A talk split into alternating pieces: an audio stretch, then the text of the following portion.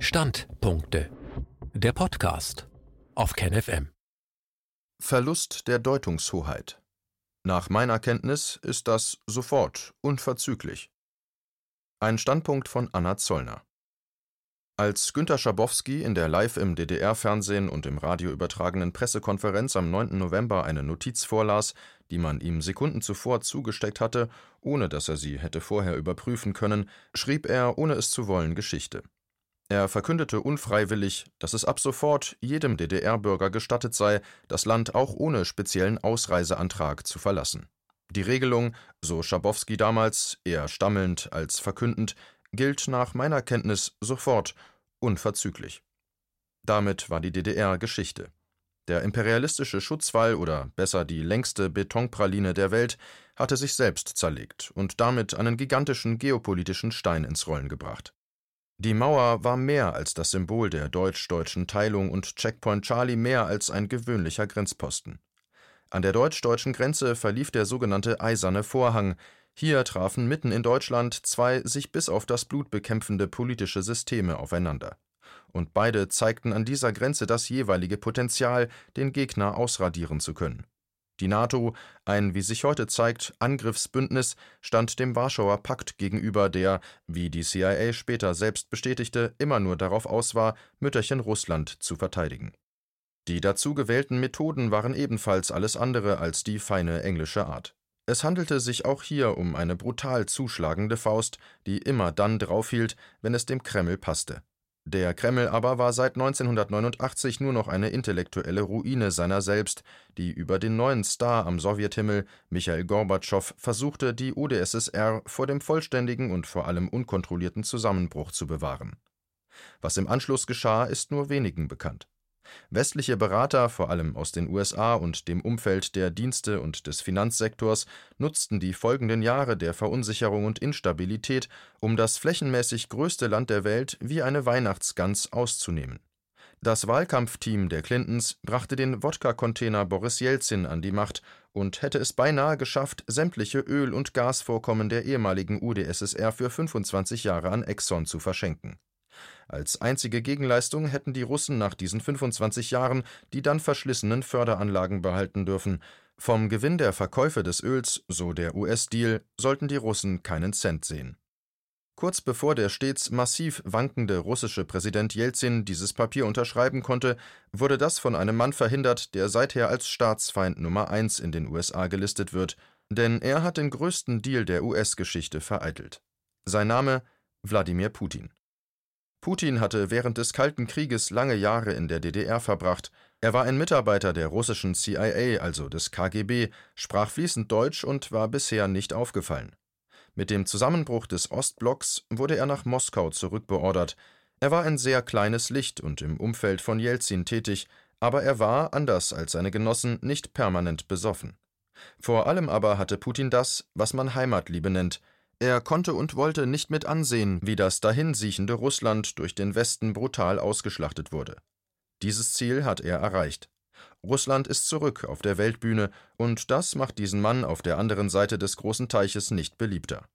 Die USA hätten den Rest der UdSSR gerne so günstig übernommen wie seinerzeit jene russische Landmasse, die man heute unter dem Namen Alaska auf der Weltkarte findet.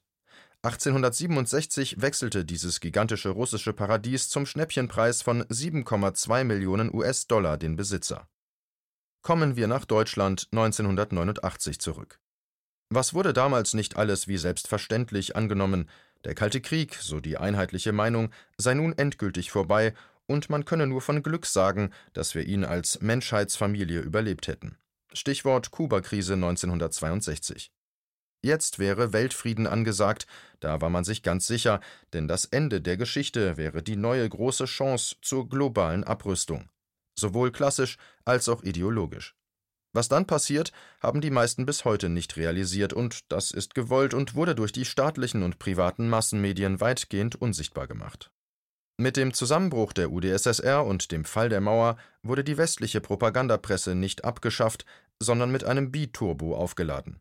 Westliche Eliten, allen voran der Geldadel aus den USA und Großbritannien, erkannten das Vakuum auf der Eurasischen Platte, das über Nacht entstanden war. Also tat man alles, um sich zumindest Teile dieses Kuchens zu schnappen. Es folgte die NATO-Osterweiterung und mit ihr ein verbrecherischer Angriffskrieg gegen den souveränen europäischen Vielvölkerstaat Jugoslawien. Und das frisch wiedervereinigte Deutschland ganz vorne mit dabei. Grüne und die SPD sagten Ja zu 78 Tagen Bombenteppich auf ein europäisches Land. Zuvor hatten die verantwortlichen Köpfe, Fischer und Schröder, Wahlkampfhilfe in Washington bei Bill Clinton beantragt. Der Deal war simpel. Die US-Kollegen würden ihre Kontakte in den deutschen Massenmedien dazu nutzen, um Wahlkampf für SPD und Grüne zu machen, dann müsste Helmut Kohl abtreten.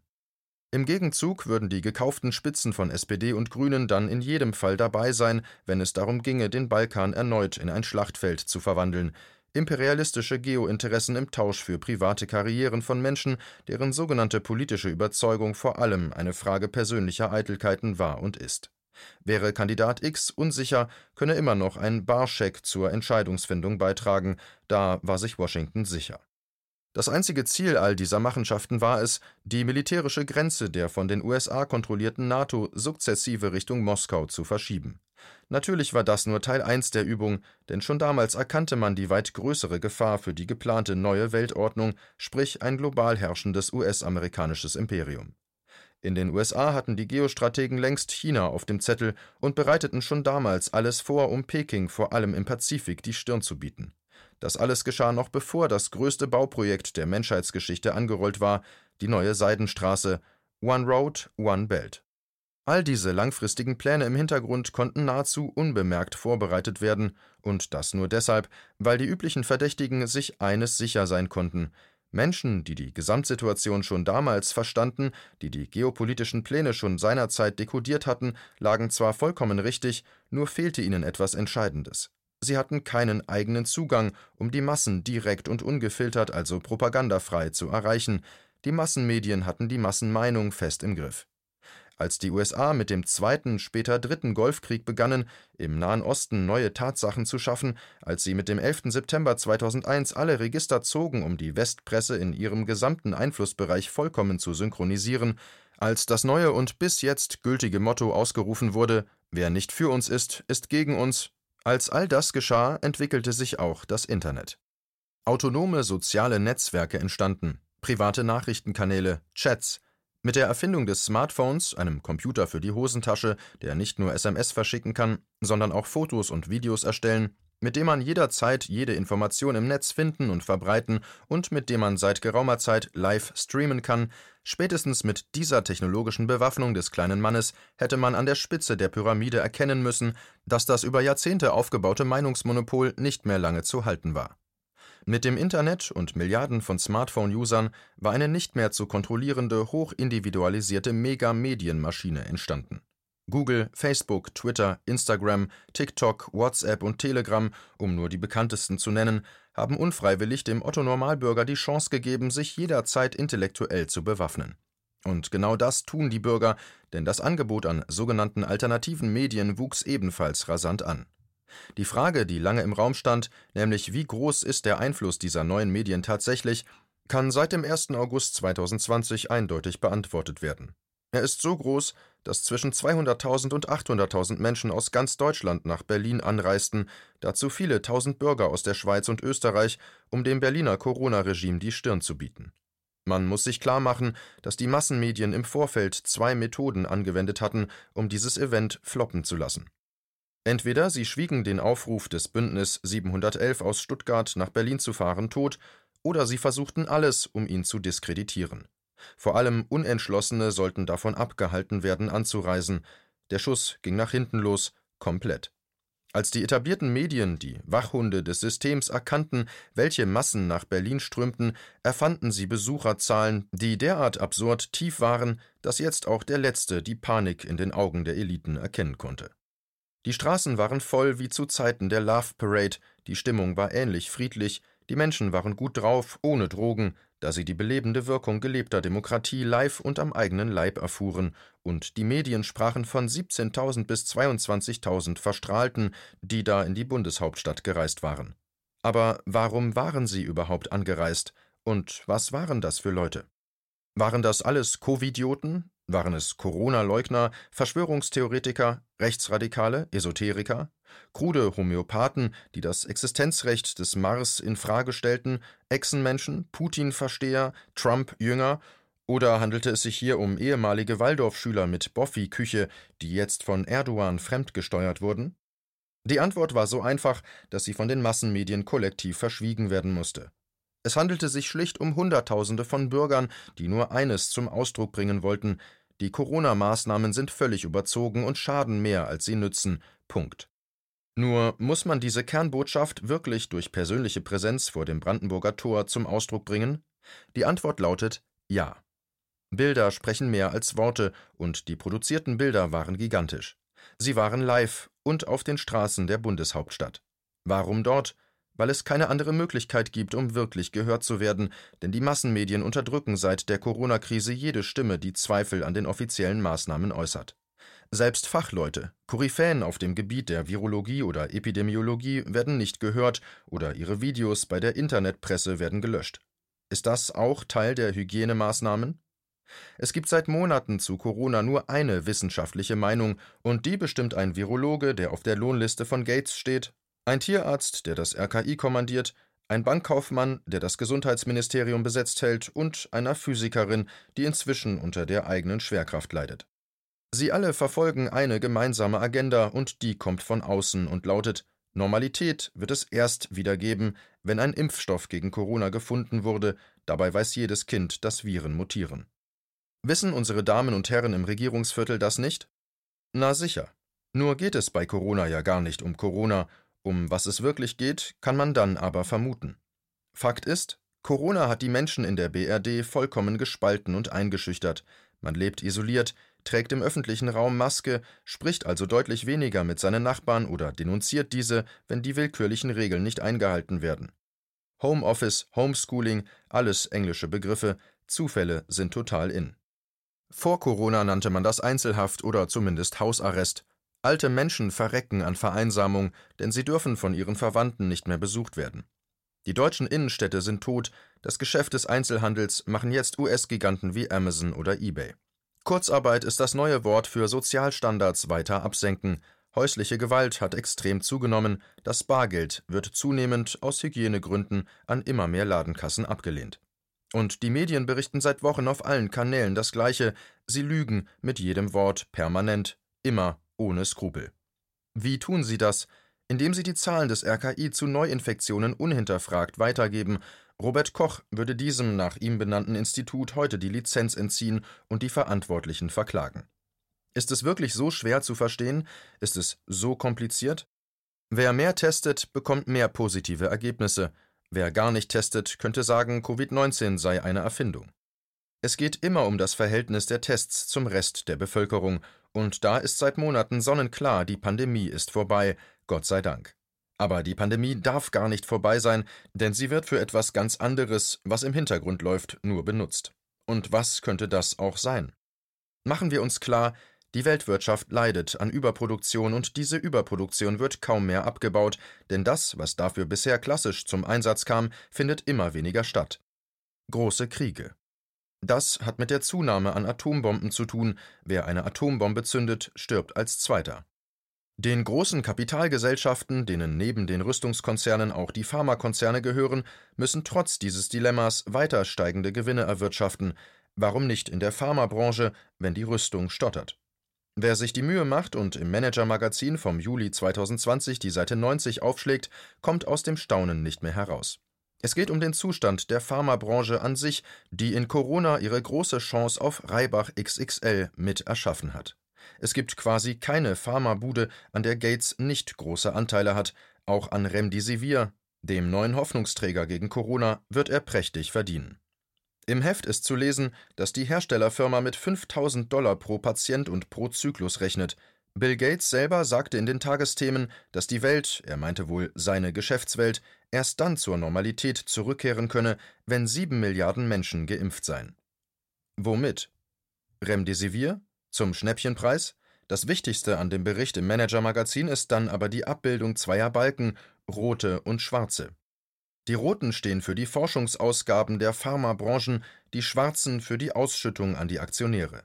Ist es Zufall, dass wirklich alle schwarzen Balken im Schnitt ein Drittel oder eher doppelt so lang sind wie die roten für Forschung? Nein. Es geht den sogenannten Medikamentenherstellern durch die Bank um Cash. Gesundheit ist das neue Geschäftsmodell. Warum kann die erfundene Krise nur mit einem neuen Impfstoff beendet werden? Weil dieser Impfstoff, wenn er entwickelt sein wird, mit Milliarden von Steuergeldern gefunden und finanziert wurde, und dabei kam es dann zu unzähligen Patenten, die dann der privaten Pharmamafia gehören. Der Steuerzahler finanziert die Medikamente der Big Player und wird im Anschluss vom eigenen Staat verpflichtet, sich das nicht ausreichend getestete Zeug auch noch zu Fantasiepreisen verpassen lassen zu müssen? Ja. Und das alles wird von den Massenmedien mitgetragen, indem sie keine Fragen stellen, sondern lieber auf jeden Bürger und jeden Kollegen einschlagen, der das tut. Und noch etwas. Dem Klima tut der Shutdown gut. So viele klimabelastende Gase wie aktuell hat der Planet noch nie eingespart. Das wäre dauerhaft nötig. Nur wie sollte man das Menschen in einem System beibringen, das denselben Menschen permanent erzählt, konsumiert, konsumiert, konsumiert? Jetzt ist Corona schuld, wenn morgen das System crasht und der Staat ein sehr schmales Grundeinkommen einführen muss. Jeder kann es bekommen, wenn er Maske trägt und sich impfen lässt. Tut er das nicht, bekommt er auch nichts. Das ist alles freiwillig. Corona ist nur ein trojanisches Pferd, und das trägt uns in vollem Galopp in eine smarte Diktatur. Die neue Normalität wird von den Eliten bestimmt, wie es die alte auch schon wurde, nur kann es jetzt jeder sehen, der die Maske vom Gesicht nimmt und den Fernseher zum Fenster hinauswirft. In den alternativen Medien bekommen diese jetzt wieder klar sehenden Menschen dann vor allem den Hinweis, dass sie in ihrem Aufwachprozess nicht alleine sind, und genau hier liegt das Potenzial für eine echte Erneuerung dieses Landes. Dass immer mehr Menschen aufgewacht sind, konnte man dann am 1. August in Berlin klar erkennen. Dass die Medien unter Merkel das entsprechend totschweigen oder verfälschen, passt zu der Frau, die von der SED sozialisiert wurde und in der DDR niemals als Oppositionelle auffiel. Merkel war und ist eine Mitläuferin, ein Apparatschik im eigentlichen Sinne. Ihr Leben ist Funktion, Partei, Ideologie. Kehren wir in die Wendezeit zurück. Als die Menschen im Jahre 89 schon zu Tausenden über Ungarn rübergemacht hatten, sendete das DDR-Fernsehen immer nur neue Rekorde bei der Getreideernte. Merkel und Schabowski haben etwas gemeinsam. Sie sind beide ideologisch gefangen und können nur durch Zufall dazu beitragen, den längst fälligen Wandel, die echte Wende zu realisieren. Es wird Zeit für echte Demokratie, direkte Demokratie. Die Zeit der gelenkten Parteiendemokratie ist vorbei und der Verlust der Meinungshoheit ist nicht wieder umzukehren. Der rot-rot-grüne Senat in Berlin hat das Aufbegehren der Bürger am 1.8.2020 scharf verurteilt. Die Taz, die sich mit Senatszuschüssen in der Hochpreisgegend Friedrichstraße ein neues Redaktionsgebäude hat hinstellen lassen, durfte zum 1. August gar nichts dazu machen. Bei der Taz gab es die Demo einfach nicht. Keine einzige Zeile, von Aufmacher ganz zu schweigen. Die SPD setzte auf eine Handvoll Omas, die mit dem Logo Omas gegen Rechts versuchten, mehrere hunderttausend Bürger als Rechte zu deklarieren. Es ist schon irre. Da ist man als Oma derart geschichtsvergessen, dass einem nicht auffällt, dass die Presse vollkommen gleichgeschaltet ist und dass wir während Corona allesamt finanziell in die Knie gezwungen werden, aber gleichzeitig der Kauf von 45 neuen US-Bombern angestrebt wird. Kostenpunkt allein für die 30 F-18 7 Milliarden. Man hätte das Geld auch in Intensivbetten, Pflegekräfte, Beatmungsgeräte oder das Einstellen neuer Ärzte investieren können, das scheint den Omas gegen rechts wohl entgangen zu sein. Und die Antifa hatte am 1.8.2020 auch ihren großen Tag. Sie stellte eine 2000 Personen starke Truppe zusammen, um in Neukölln gegen die Schließung einer Kneipe zu demonstrieren. Wie immer bei der sogenannten Antifa trug man mehr als Maske. Man erschien komplett vermummt und hatte Steine dabei, um sie als Argument gegen die Polizei zu verwenden. Zahlreiche Beamte wurden verletzt. Die Mainstream-Presse versteckte die exakte Zahl dieser Verletzten dann geschickt, indem sie sie dem Gesamtschaden vom 1. August beimischte. Wir halten fest. Vor dem Brandenburger Tor standen mehrere hunderttausend sogenannte Verschwörungstheoretiker, gern auch mit Kinderwagen oder Schildern wie Gandhi, und es gab null Krawalle. In Neukölln sorgten 2000 sogenannte Linke für jede Menge verletzter Polizisten, was aber okay war, denn die Radikalen trugen Maske und versuchten, den Hygieneabstand zur Polizei mehr als einzuhalten. Ob das mit dem Einsatz von Tränengas zu tun hatte? Man möge sich die Bilder selber ansehen. An dieser Stelle sei angemerkt, als im Juni ebenfalls zigtausende im Rahmen der Black Lives Matter Kundgebungen ebenfalls nach Berlin gereist waren, standen sie deutlich dichter als am 1. August am Brandenburger Tor. Wurde damals aufgelöst? Nein. Weder in Berlin, Köln, Hamburg, München, Zufall oder gewollt. Und jetzt? Der erste Achte wird in die Geschichte eingehen, dank alternativer Medien. Dabei kommt es nicht darauf an, ob die Bilder und Besucherzahlen später von der Tagesschau korrekt wiedergegeben wurden, was nicht passierte. Man sprach von bis zu 22.000 Besuchern.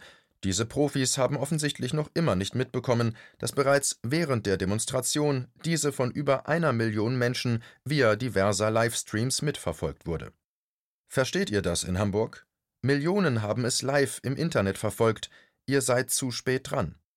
Genauso gut könnte die Tagesschau ein live übertragenes Fußballspiel, das zwischen Hertha BSC und dem VfB Stuttgart ausgetragen wurde und das der VfB mit sieben Toren ohne einen Gegentreffer zu kassieren gewann, am nächsten Tag mit der Überschrift einleiten: Das Spiel fand nicht statt.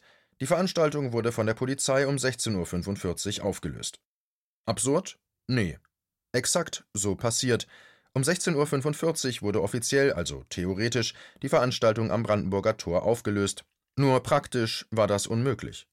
Wie sollten unter 1500 Polizisten eine mehrere hunderttausend Mann starke Menschenmenge auflösen? Die Menschen blieben daher bis weit nach 19.30 Uhr vor Ort und tauschten sich aus, machten Beweisvideos für ihre Freunde und Verwandten und stellten diese Zeitdokumente zahlreich ins Netz. Das geschah lange bevor die Tagesschau zur Redaktionssitzung schritt. Man nennt das Realtime. Müsst ihr mal googeln in Hamburg. Kommen wir zur vermeintlichen Spitze der Pyramide. Freunde da oben, wann schnallt ihr die Macht der neuen Medien? Die Leute haben sich längst selbst ermächtigt. Sie sind ins Internet ausgereist und haben das Vertrauen, das die etablierten Medien verspielt haben, den alternativen Medien geschenkt. Das ist die neue Reisefreiheit ins Internet. Und diese neue Reisefreiheit gilt, wie Schabowski sagen würde, nach meiner Kenntnis sofort, unverzüglich. Der 1. August 2020 war nur der Anfang, Frau Dr. Merkel. Sie und ihr Regime stehen längst auf verlorenem Posten, auch wenn sie es nicht wahrhaben wollen, so ist das mit Macht, sie macht auch blind. Der 1. August war nur der Anfang, das entwickelt sich jetzt schnell, wie seinerzeit in Leipzig. Die von Ihnen nur angesagte, da von Dritten außerhalb Ihres bescheidenen Machtapparates längst beschlossene zweite Welle, Frau Dr. Merkel, wird Sie ganz persönlich hinwegfegen. Sie glauben, Sie sitzen fest im Sattel? Das dachten Herr und Frau Honecker auch. Es kam dann aber vollkommen anders. Jetzt in Würde abtreten wäre unser Rat. Nennen Sie gesundheitliche Gründe, nennen Sie Corona. Und den vielen Menschen, die am 1. August nach Berlin gereist sind, um nicht nur für ihre, sondern auch für die Grundrechte ihrer Kinder einzustehen, möchte ich sagen, bravo. Solange es solch mutige Menschen gibt, hat der neue Faschismus, egal wie er sich aktuell nennt, keine Chance. Wären 1933 mehr wie ihr auf die Straße gegangen, hätte das Schlimmste verhindert werden können. Ihr habt gelernt. Ihr seid, auch wenn ihr das bisher nicht so gesehen habt, ihr seid die neue Friedensbewegung, denn ihr stellt euch einem Apparat entgegen, der euch und der nächsten Generation subtil den Krieg erklärt hat. Bleibt da dran, bleibt stehen, bleibt in Bereitschaft, bleibt wachsam, bleibt auf der Straße. Bleibt, bis dieses Regime gegangen ist, wir brauchen einen Corona-Untersuchungsausschuss.